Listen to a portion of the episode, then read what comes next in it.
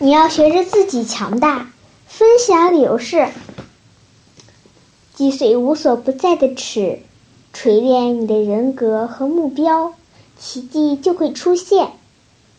以最平凡的态度做最不平凡的事情，这就是平常心的真谛了。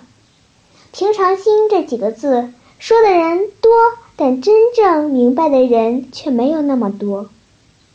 因为平常并不是听之任之、随波逐流，而是一种实且踏实的人生态度，不，并不像我们想象的那么容易，是高度智慧的不经意表现，是坚强意志的莞尔一笑。假如别人对你没有要求。其实是很惨的事情，你被放逐了，你会觉得无价值感，就失约了归属感。所以，当别人对你有很高的要求的时候，你不必失约，那是你他在用高来看望你的能力，所以你能够信任。当然了。如果确实超过了你的范围，你可以提出看法，并不垂头丧气。到处是尺，尺度要人命，身高要尺，因为它赫然立在网婚条件的前几行。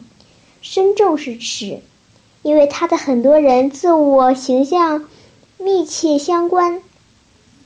职务是尺，简直就是衡量你是否进步的唯一阶梯。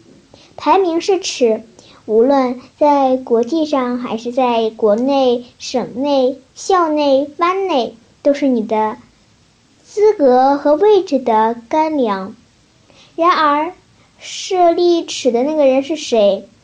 人们已经忘记，把自己从尺度中救出来的是。当务之急，永远不要把别人的进步当做衡量你的自己有能力的尺度，那是不是信的人用惯的方式？